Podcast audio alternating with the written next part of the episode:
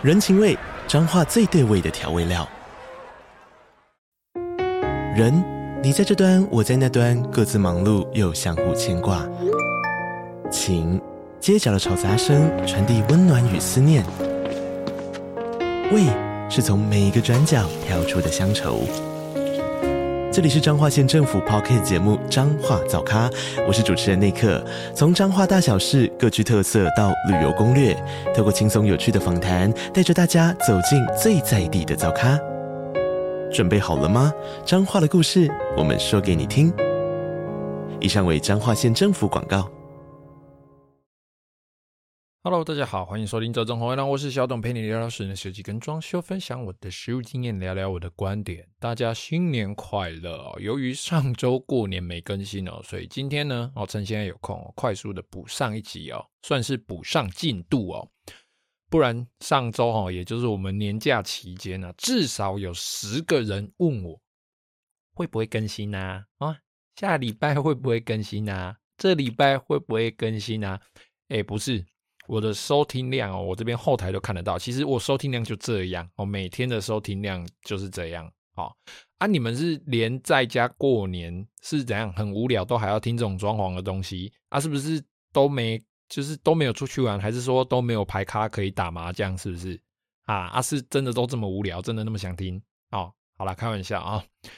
我自己哦没更新的原因有两个，一个哦，因为我其实出门哦，出门嘛带老婆回娘家，那我去到的那个地方呢，它是一个完全没有网络的地方哦，连手机网络都没有，然后呢，你必须走出去走到某个地点，然后你必须面对某个方向，我的手机才会收到讯号。再来第二个哦，我还没有就是狂到出门哦，放假出门还带着麦克风跟笔电的习惯哦，所以就没有更新哦。哦，还有一个啦，就是我真的很懒惰，我就很想放假。哦，好啦，刚好今天有空档哦，我们就趁这个时候快速的来录音哦，来更新一下。现在的时间是二月一号下午六点五十七分哦。那一样啦，本周六还是会更新哦。今天算是补上个礼拜的进度哦。今天呢，我们来说个行业秘辛哦。今天来讲一些秘密。啊、哦，不知道大家有没有看过台湾的一部电影哦？一九九七年哦，那当然是在我呃七七岁嘿，那个时候我七岁啊、我一九九零年生嘛，哈，那时候我七岁啊啊，反正我看到也是我长大之后的事了啊、是梁家辉还有刘德华还有那个窦导钮承泽，然后跟刘福助啦等等一些人主演的、那个《黑金》这一部电影哦，它的大意是讲述。台湾官商勾结跟黑道政治的一些内容啦，哈，那里面有几个名台词哦，就是嗯，我们长大了嘛，哈，所以我看了很多次，真的蛮好看的哦。那其实到现在我还是记得清清楚楚哦，像是钮承泽饰演的那个警员哦，他有在那个其中有一幕是在监控车上面嘛，哦，他们呃就是在乔逮集的时候，他们在监控车上面。然后就那个里面有个角色叫林董哦，那个刘福助演的，哦，他就掏出枪来，然后那时候斗倒哦，钮承泽就喊说：“哇靠，林董有枪啊！”哦，这个是一个我觉得 让我印象深刻的其中一句台词啊。另外呢，就是梁家辉讲的哦，那个塞车，你坐的车是什么车啊？哦，那另外那个演员叫什么名字我忘记了，他说：“哦，我坐的是嗯马自达啊，我们坐的都是 Benz，都是 Rolls-Royce。”你坐马自达，怪不得你塞车。你坐马自达，你根本没有资格来参加这个会哦。哦，像这些，还有最就是让大家印象最深刻，也应该是最多人知道的一句话，就是梁家辉哦，他乔完事情讲完了嘛，哦，在泡茶讲完了，他就说啊，我话说完了，谁赞成，谁反对？哦，啊，刘福柱这个时候就说了，我反对哦。等等这些名台词哦，其实也是网络迷音常常会用的梗哦。总之哦，这部片啊，台湾政治、官商勾结哦，这些事情呢，其实它就算是一九九七年的电影哦，在电影里面这些情节哦，某些事情哦，放到现在哦，放到几年以前哦，我自己就有遇过了。其实说是现实比电影更夸张，我觉得都不为过。那今天要来讲的是什么呢？就是要来讲关于标案哦，而且是我自己遇到的。那这一次的经验呢，哦，我自己也差一点就被弄下去了，差一点就被处理起来了，活该地罪了哦。哦，那故事呢，来到几年以前哦，那个时候我还是一个菜逼吧哦，就是哎会设计会估算什么的，但是就是菜嘛哈，没什么社会经验，也不是没什么社会经验啊，就是有社会经验，但是不成熟啦。那因缘际会之下呢，认识了某个军事体系的哦工程官哦，某个军事体系啊，某个军医院的工程官啊哈，某军事体系的，他是在体系这边，不是在医院那一边的。然后呢，受到他的委托嘛，哦，因为毕竟他是朋友的朋友，然后受到他的委托，然后到他们的医院，到他们的营区，到他们的这些据点，哦，去做标案的一些设计，哦，跟一些估算成本，这总之就是我来定标准啊，好，简简单讲就是我来画图，我来定标准。那这边简单说明一下哦，其实他们做这些标案，哦，要设计啦，要估算成本啊，其实这些标案基本上都是由医院营区。就是他们的单位啊，这边来提案，然后就是他们可能有什么需求，比如说，哎，厕所太旧了啦，哦，或者是说，哎，我可能需要买一个新的设备啦，或者是配合，哎，军事的一些，比如说像我们会买一些什么新的飞机啦，新的一些一些武器，哦，然后周边的设备要跟着升级嘛，哈，那这些东西其实他们都会提出需求，然后上面，哦，他们的上面的。某个单位就每年都会提拨预算来完成这些需求，那可能是修缮哦，可能是设备更新哦，像我刚刚讲的哦，或者是新建一些设施，新建一些大楼，新建一些厂房等等。毕竟哦，在里面当官的嘛，哈，这个工程官哦，他多多少少会知道说，哎，今年哦，你看快年底了，大概还有多少的预算可以消化？我有多少需求可以做？我今年预算可能剩，比如说五百万、八百万、一千万，或者是三百万，不管啊。他就知道说，哎，我今年预算有多少，还要去把，呃，我我今年还有多少预算要把这些预算给花掉，给处理掉。他要怎么样运用这些这些预预算，运用这些钱，哦，那有多少个项目可以用这笔钱来解决哦？够的就处理掉啊，啊不够的就是等明年另外的预算再省下来，然后他们再处理这样。然后呢，这个工程官哦。其实他会委外发包，由专业人员哦，就是我们啊，或者是其他建筑师或者是设计师哦，去做设计以及估算成本哦。那其实这个就是我的角色了哈，我就是负责哦，帮他们做这个设计跟估算成本的人。那一般来说哦，要设计就是其实就是要开标案哦，就是要开标案哦。你要请人来设计，其实你就是要开标案的。那标案里面呢，它有一条规则是低于十万以下的这个发包哦，低于十万以下的这个发包，其实它的这个工作是不需要整个开标案的标准流程的哦。这个等一下我会提到一般标案的一些重点流程啊，哦，就是可能现在规则也有改哦，避免一些弊案。不过我当年呢，的确是低于十万就可以不用开标案的哦，他可以直接呃，我开发票，然后他开。那他他他钱就给我啊，我开发票给他，哦，就这样就可以直接付掉了哦。好了，那我就是负责设计嘛，哦，负责材料的标准嘛，然后跟成本嘛、预算嘛，做这些评估嘛。简单来说，我就是画图写报价单给工程官参考，然后他往上呈，哦，然后给长官。然后给采购走完程序之后呢，就会有专人做计算，然后就会拨预算下来，然后就会开标案，然后竞标，然后采购会去负责，然后最高岗最最高的这个长官做决策嘛。好，那我这个故事里面呢，就分成三派哦。我跟工程官是一派，然后负责到这个程序大概就是设计完，然后标案上线这个样子。好，那再来走程序，好，然后负责。资格负责开标案的人，哦，这个就是采购，哦，采购是这一派，哦，他负责决定谁得标，哦，他是一个蛮重要的角色。再来最后一派就是来标这个标案的人，哦，就是投标方啊，哈。好，故事从这边开始哦。当时哦，那个工程官要我设计评估的部分哦，在他们那个单位总共有三处大的，三处小的，哦。分别是某某某治疗设施跟摆放那一个设备的区域，蛮大的哦，两三百坪哦，哦，包含它的装修跟电力管线配管等等等等的哦，这些东西整个就是要翻修了哈。然后再来就是某栋楼哦，他们共总共有三层楼哈，那男女厕所的翻修哦，跟。一栋它本来就是卫浴设备哦，就是卫浴加厕所设备的哈，男女的，然后很蛮大一栋的那一栋，整栋重新设计翻修哦，那一栋本来就是用来洗澡，算不算那一栋啊？那一间呐，蛮大一间的哦，就是整个重新翻修设计这样。那比较小的有三个哈，就是某栋楼跟楼之间的空桥要做补强修缮哦，然后跟第二个就是一间健身房哦，那再来就是呃花园花圃的那个造景啊、鱼池啊一些维护跟整修。大概就是这样哦。那大的预算可能五六百万、六七百万都有啊。那小的金额也要七八十万、五六十万哦。总之就是这个这这这六个项目了哈。金额大概就是在我刚刚讲那之间。反正我要处理好这些设计就对了。这些设计包含成本、包含预算评估、包含各种验收资料哈。那毕竟我跟工程官也算是朋友的朋友嘛，哈，那我跟他后来也蛮蛮蛮蛮有话聊的，哦，那他为人其实蛮正直的哦，真的是蛮正直的哦，但是他也算是相当有弹性哦，他其实也不想要太麻烦，哦，那他就跟我说啦，哦，他这些设计案其实他也不想开标了，哦，因为大的其实那个设计案一开标，哦，真的是十几万是跑不掉的，可是又为了一个这个，然后时间又紧迫，那他又要。又要消化这些预算，又要开标案干嘛的，就真的又很麻烦。然后他又重新找人，那每次来的人他要再重新解说一次。好，他看他干脆就想说，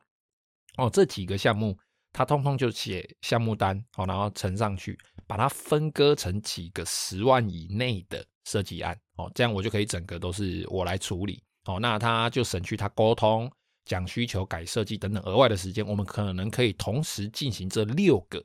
哦，这六个案子的的这个设计，哦，那他设计费等于是等于是呃分期付款给我，哦，他等于就是哎每一期的这个十万以内的金额就是分期这样子付给我付给我，看几笔总共多少钱这样，哦，那毕竟整个案子这样子下来哦，不好意思哦。有这个这个案子有大有小嘛，那小的根本不用什么设计哦，然后大的可能设计费就超过十万、十几万、二十几万都有可能哦。反正我们就谈定用这样的方式下去执行哦，就是分割哦，分期付款。然后，然后由于他这个预算哦，他这个工程的预算跟它内部运作的关系哦，其实简单来说就是它有些单位哦的预算，假设今年是一百万好了，如果今年你没有花到一百万。那明年你这个单位的预算就会被降低，就会被降成九十万或八十万这样子。反正省预算这个东西又是另外一套运作方式啊。然后我要做的呢，就是把他们目前的预算合理的、合理哦哈，合理的分配到各项案子哦。它三大三小嘛，我们以这一次来说，三大三小，我把它合理的分配到这些案子里面，然后看。今年度的预算能不能够一次把这边搞定？哦，搞定的话，它的绩效当然好一点嘛，哈，或者是它的 KPI 等等之类的哦。稍微你多花一点钱也没关系，但是总之就是不能让他们明年度的预算减少，因为一旦他们明年度的预算减少，哦，他们一旦有更多花费的时候，就是他们可能哎预算可能搞不好就差个十万，差个三十万，差个一百万等等的啦，哈，就大概大大概这些数字。他们又要再花费时间哦，需要需要去写单子啦、送报告啦、去申请预算，就非常非常的麻烦。简单来说哦，我就是不能让预算降低，也就是实际上这些案子哦，这六呃这六个案子，这三大三小的案子，他花的费用可能实际上工程费用其实根本不用那么高，但是我就是必须把他的钱。分配到他必须是能够 cover 掉这个预算的，就是他预算要消化完了，我必须把他的钱花完就对了。好，或者是使用一些特规产品来提高它的单价，特规产品比较贵嘛，哦，或者是用好一点的产品，因为它使用年限可以比较久，哦，但是它的金额就花的比较高。那明年的预算呢？明年再说，反正不要让我明年预算降低就好了。哦，用这些方式呢来维持他们单位一定的预算的预算的这个运作。那想当然了，哦。如果单以工程来说，设计的那些工程，我是设计的人，我只能说那些利润可以说是相当惊人哦。以他的预算的比例跟工程的比例来说，我不夸张的说啊，如果这几个标案，哦，大的三个里面拿到两个，以现在哦，那已经是几年前的事情了，好几年前的事情哦。以现在高雄的房价哦，你只要大的标拿到两个，赚的钱。你可以把头期款付掉，再加上你可以做非常漂亮的装修的费用哦。现在的房价哦，好，那再加上哦，标案的预算在审的时候，基本上他们都会参考我这边给出的预算表，所以他通常都会有个固定比例做加减，因为毕竟他们不是专业的，他们也怕说，哎，开得太低一直流标，或者是说，哎，开得太高，哎，诶，为什么是不是有图利厂商的嫌疑等等之类的，所以他们会参考我这边给出的预算表，哦，来做这个金额的计算就对了。所以啦，即便是以最低金额承包，我刚刚说了，它利润惊人嘛，即便你是以最低金额承包，因为他们有固定的比例，他们会去计算嘛，这些工程也都是相当有赚头的哦。好了，那工程官毕竟是我自己人嘛，哈，他胳膊也是向内弯的嘛，哈，所以啦，他就跟我提啦，小董啊，如果有机会哦，你就标起来做的话，我觉得你是自己标起来做，我觉得是不错啦，哈，那我也省得去跟你在那边监造监工啊，干嘛之类的，然后反正你就就自己弄一弄，哦啊，做完如果哎你觉得还不错的话哦啊，就是大家可以吃个饭。哦，这样讲我意思就懂了，大家吃个饭，好。好啦，本来以为他人很正直啊，哎，殊不知他也是会讲一些这种，嗯，没泡泡加得加加崩哎啊，哦，他要干嘛？大家应该就心里有数了。好，不过呢，其实其实他应该也是想要时时就是省下自己的麻烦啊，他不用时时刻刻在那边监工，或者是还要去申请一个监造的人员，再多一笔费用哦，就不用也也不用怕说有人偷工减料，反正标准就是我定的嘛。但是呢。在这些工程标案中哦，其实其中有一个规则，就是设计跟施工他们不能够是同一个人哦，或者是说他不能够是同一家公司哦，这样有可能会是你自己弄标准，你自己在玩哦，有一点，有一点就是怕你会有监守自盗的这种这种味道在里面啊。反正设计的人不能是施工的人就对了，所以啦，我就找了几个好朋友来泡个茶嘛，哦。聊聊天，叙叙旧啦，哦啊，问问看啊，大家互相关心一下，他们生活最近好不好啦？然后家里有没有缺什么的啦？哈，还是说，哎，车子刚好坏掉，还是旧了，刚好需要换的哦。那我刚好有朋友是在做工程的哦，啊，刚好不小心我们就聊到说，哎，最近大概什么时候可能会有标案上线哦？啊，是在什么单位的啊？你可以注意一下哦。啊，希望你如果标到的话，希望你做一做可以赚钱哦，希望你生活可以过好一点这样子。哦，然后哦，话话说回来，我们就来到工程官这边哦。我基本上我这边就是瞧好了嘛，哈，瞧好了，好，大概会会有谁进来投这个标案的。那工程官这边呢，基本上他预算就定位，哦，那设计就定位，验收的标准就定位，哦，那发标案的那个预算，哦，核准的公文下来，哦，工程官这边就可以开始跑程序，准备要把这个标案上线了。哦，现在都是线上投标嘛。那这边说几个标标案的规则，几个比较重要的，那大家比较常听到的，但可能因为我已经很久很久没做标案了，所以可能会有一些记错了哦，看看有没有改。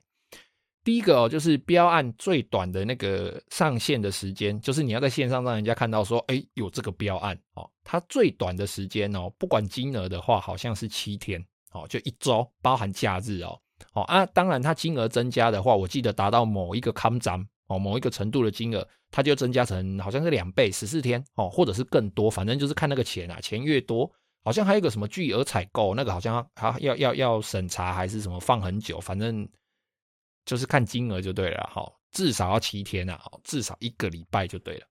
那我记得应该是半年或者是三个月，忘记了，反正就是一段时间，好或一年没有人投标，或者是投标金额没有达到预算哦，也就是投标的人他一直投很贵哦，那这个东西就会流标。那流标的意思就是这个标案失效哦，他可能要找时间再重新上线，或者是诶这个标案内部他们会自己做调整，那个单位会自己做调整，然后再重新上线哦。总之就是这个流标的意思就是他这一次的标案就失效不算了。那第三个呢，投标厂商好像是至少要两家以上，或三家以上做竞争，而且要符合投标的条件哦，他会设一些门槛，你要符合他的门槛，而且你要备妥。哎，你证明你自己是合格，包含财力啦，包含你的资格啦，哈，等等的这些文件，不然就会流标，或者是你的标就是无效标，不成立标。好，那再来第四个就是同一个标案哦，如果说都永远只有一家厂商投标，但不限于是不是同一家啦，哈，就是他每一次开标的这一段时间都只有一家啊，下一次又一家啊，下一次又一家，这样啊，好像达到某个流标次数之后。应该是会由该厂商承包，应该是啦。我我如果没记错的话，这个中间可能还有一些条件啊。哦，但是我这边不太记得，我也也也也也没有去查了。再来第五个就是标案的预算哦，就是预算哦哈，它的那个开标的过程中哦，在开标的过程中，它会有个议价程序哦，按那个那个预算是盖牌的，没有人知道标案实际底价是多少，没有人知道哦。哎，理论上没有人知道哦。那在开标的过程中呢，投标者哦，啊，我们是采购方，采购方都会有议价程序，哦，啊，我们会去跟投标的人说，哎，我发单子给他们，哦，他们要写哦，比如说他愿减多少钱，比如说该画的地啊啦，哈，你这把青菜要卖我一百零五块。我一百零五块给你买，哦，我说啊你，不然你要不要便宜一点？哦，一百零三，哦，还是一百零二、一百零一、一百块、九十九块、九十五块，好，这样子溢价，哦，就会溢价。但是呢，它有一个就是愿以最低价承包，哦，它直接就是盖牌的底价，盖牌的底价直接给你承包，然哦，就是你预算多少钱，你这个标案底价是多少，我就是要用这个金额来完成你这个标案，而且条件都要符合。规格都要符合哦，验收的时候要验收的过哦啊，基本上不能够增加预算。当然会有一些呃私底下的方法哦，或者是一些技巧哦，可以增加预算，那个之后再说。总之呢，哦，就是预算是预算哦，投标的预算是预算，但是预算是盖牌的啊，大家都会有议价程序啊，你可以用最低价承包，但是这个时候通常你就是鼻子摸摸，你就是要用那个钱去把。你这些东西做好，除非你确定它的最低价，你还是有赚头。好，再来第二个哦，就是你投标的金额，如果说哎太高或太低，你都必须写报告哦，写报告去说明，甚至要开会去说明说为什么我做的可以比你的底标，比你的那个那个标案的的那个金额的底线更低。哦，你是工法有什么不同吗？还是说你偷工减料啊？哈，等等的哦，这些东西你要说明。而且你必须提出证明说，哦，我没有偷工减料，我符合你的标准。但是为什么？为什么？为什么啊？我我有什么报告可以证明？好，或者是太高，你要追加预算哦，太高，为什么我要追加？哦，那我的你我的理由是什么？哦，这些东西都要提出报告。好，那几个比较有名的标案，大概哎，那个标案的规则大概就是这样哦。那说回来故事哦，好。故事来到我们这个工程官准备要把标案上线了嘛？哈，那胳膊向内弯的他呢？哦，也就是为了方便嘛，哦，所以就是要我找朋友哦，找一下工程界的朋友来投标啦。所以啊，我就不小心瞄到哦，他什么时候会上线哦？哦，不小心瞄到了哦啊，刚好他好像在礼拜五还是礼拜四，我忘记了，反正就是在某一天快要下班的时候才上传完成。哎呀，这个时候也算一天。上班时间快下班了，他上传了哦，这样这一天也算哦哦，我今天快下班了，我今天上传这个也算这一天哦，我的七天就剩六天了，刚好他上线的隔一天或隔两天就是假日哦，就这样哦，等到周末过完就剩下三四天了，哎呦啊，周末六日没有人在上班的啊，哦，所以也没有用嘛，哦，就过完就剩三四天了，所以哦，一般来说，除非先知哦，不然。这种方式大部分都是特定人士，或者是说你每天都在那边刷标案，而且你已经准备好了大部分的文件，以及你的工程能力，或者是你对呃相关的特定项目你是实力足够的人，而且你的行政超强，你才能够在短短的三四天里面，因为第一天投标的时候快下班了嘛，哦，我的行政小姐搞不好都已经在洗手准备下班了，六日没有人上班啊，礼拜一二三啊，礼拜四。就算第七天了哦啊，就就就下线了，就准备开标了。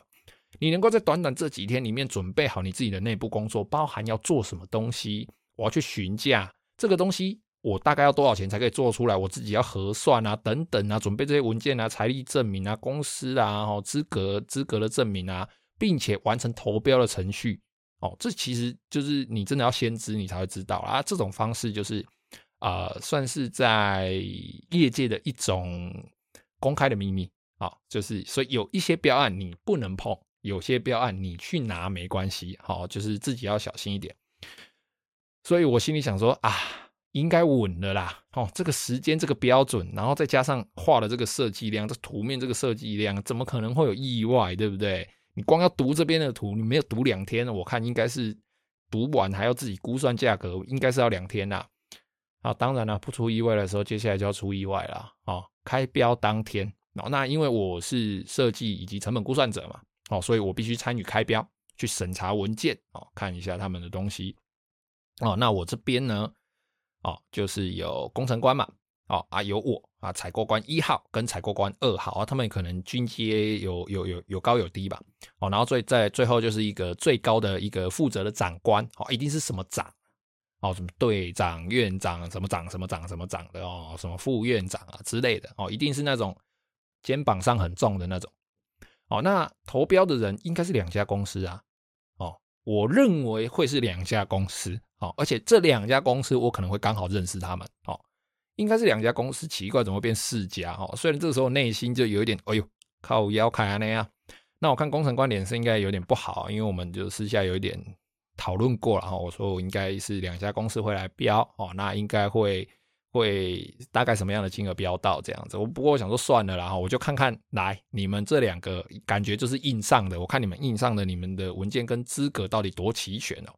好了，开始审审文件了嘛，哈，就工程官先看。啊，我我我我我先看，我先看，然后工程官，然后采购官再看，采购官二号再看，然后最高负责长官看完，然后就决定这样子。好，然后开始看啊，审查资料、投标金额啊、财力证明啊，我开始嘿嘿嘿嘿嘿嘿在那边在那边四份文件在那边看。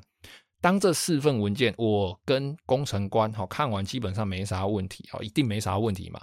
对方两个什么底细我不知道，但他文件齐全。好啊，两个是我这边的人，我干嘛用力去看他？我一定是哎、有就好，哎、有就好，哎、有哎、符合规定就好哦，就这样。好，好了，那不是不认识这两家公司的文件哦，文件现在到采购官一号了哦，不认识的这两家公司，他快速翻阅，翻得比我还要快。我想说，靠，我腰力鞋冲他小啊，他就这就是 Hannah Hannah，也不知道有没有在看。那我这边这两家公司的文件。他妈那边给我一页一页仔细看，哦，一行字一行字这样看哦，看起来好像是他巴不得拿放大镜看看有没有写错字哦。靠北，我心里就觉得干怪怪的哦。哦，啊，到采购官二号的时候，干他的长官哦，一样的审阅方式哦，一样。另外两家一直是嘿嘿嘞，哦，没问题，就放在一边。哦啊，另外我这里这两家，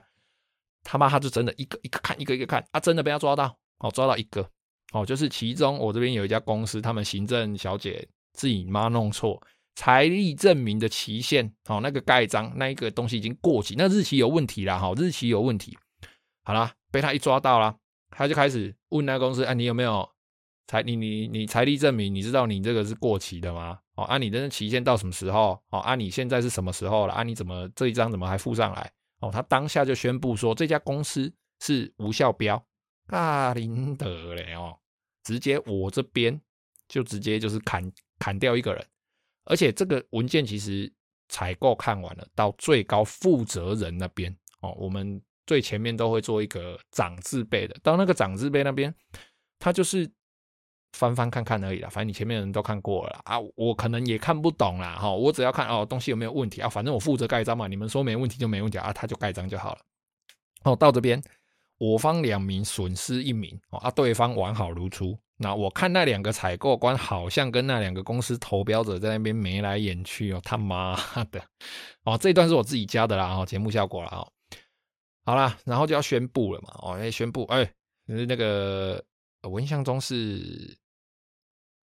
呃价钱太高还是什么，反正他会讲一个专有名词了，我真的忘记了。反正他就是要宣布说，哦，你两家公司、三家公司投标金额都太高了，哦，要议价。哦，因为预算太高了嘛，要议价了。哦，然后就发单子下来，那厂商自己填。干最侮辱人的是，那个无效标那个也会拿到单子。你虽然是无效标，但是因为你有参与投标，所以这个程序你也要走完。可是，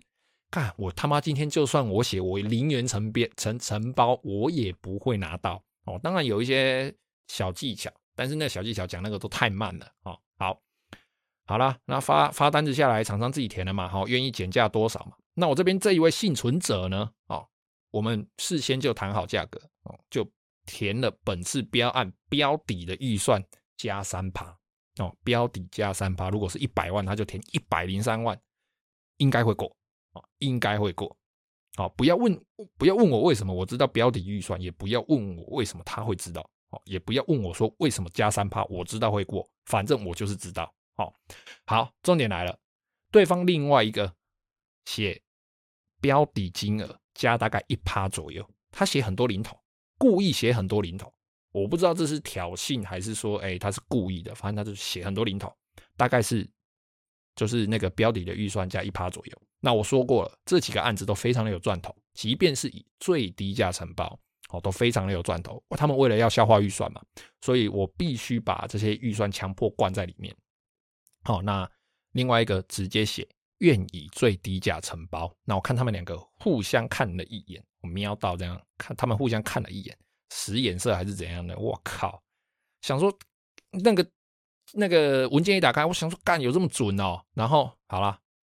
就整晚被盘起了嘛，没办法，一个一趴，一个最低价承包啊，我这边加三趴啊，你看没办法。他承包的这一次的条件是最低价标的，哦，好了，最低价人家就拿去了。其实我心情是没什么太大的起伏然后，其实大概从一开始哈，就是在审标的时候，这个采购官，哦，他们的那个行为大概可以知道说，哎，啊，怎么会这个时间我们已经定这么死了，而且理论上应该不会有其他人知道啊，就算你逛到了，因为那真那那都是公开资讯啊。你就算你在投标网站上刚逛到了，你要在短时间内读完这些图，理解完这些东西，然后做好你的计算，诶，这个应该是需要一点时间的。诶，你这两家公司可能实力很强哦，怎么文件都那么齐全，而且这么有信心，一个价一趴左右，一个是愿意最低价承包，哎，最低价承包那个就拿去了，只是说，只是说。到底采购官跟那些人到底有什么关系哦？那时候不知道嘛，哈。那工程官只是他后来不太开心哦，他认为说，你们工地被出力，你那不出力呵啊？没办法，那是我菜嘛，哦 哦啊，他他就不是很开心这件事情，他觉得说啊，这样子他还要再麻烦，就是还要再讲，还要再什么印，反正就是走一大堆程序，然后还要监工，还要干嘛的？就业务本来就很多了，还那还要再加这个东西。好啦，那经过一段时间之后呢，我就收到了两次哦，大概就是大概都七八万左右的设计费，总共收到十几万了，就是其实不划算。但那个时候十几万对我那个时候来说，觉得哦很多了。我我画这些图哦，竟然我可以拿到十几万，而且有参与的这标案的整个流程啊，好像觉得自己很屌一样。好了，那就就就就这样就没了哈。那他说分割成几次也没有几次，就两次哦，因为后面哦后面几个标案，据说那个那个。标案那个工程啊，那投标的人也是一样的情形，哦，就一样上线七天，一样在快假日的时候上线，一样让他有只有很短的时间可以准备，哦，那一样就是那几家公司在标，哎呦，专门的人是不是？哦，哦，那莫约过了一两个月之后，反正就是被标嘛，那我跟那个工程官中间，哦，就是陪看验收啦，然后稍微监工一下啦，他每次来就是在那边念啊，说。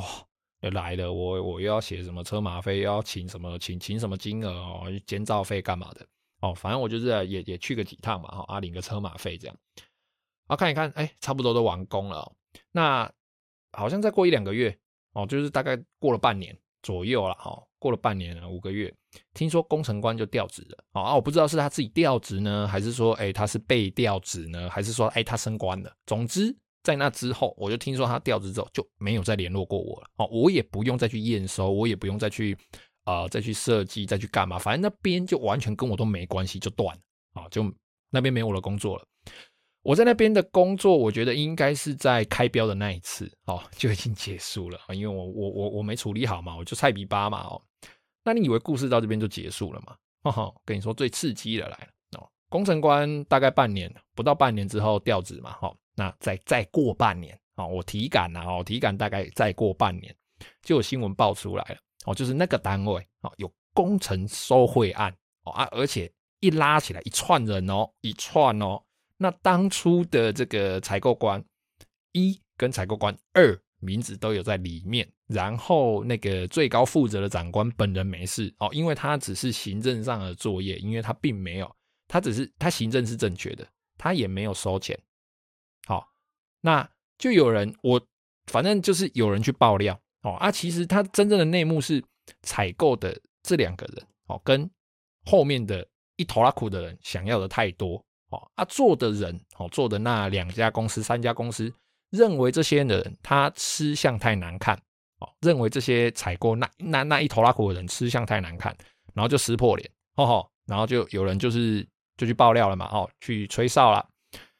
哦，这个下去哦，一整串的人弄红红 K I D 注意啊，真的是直接起来惩处啊，全部都惩处。哦，那如果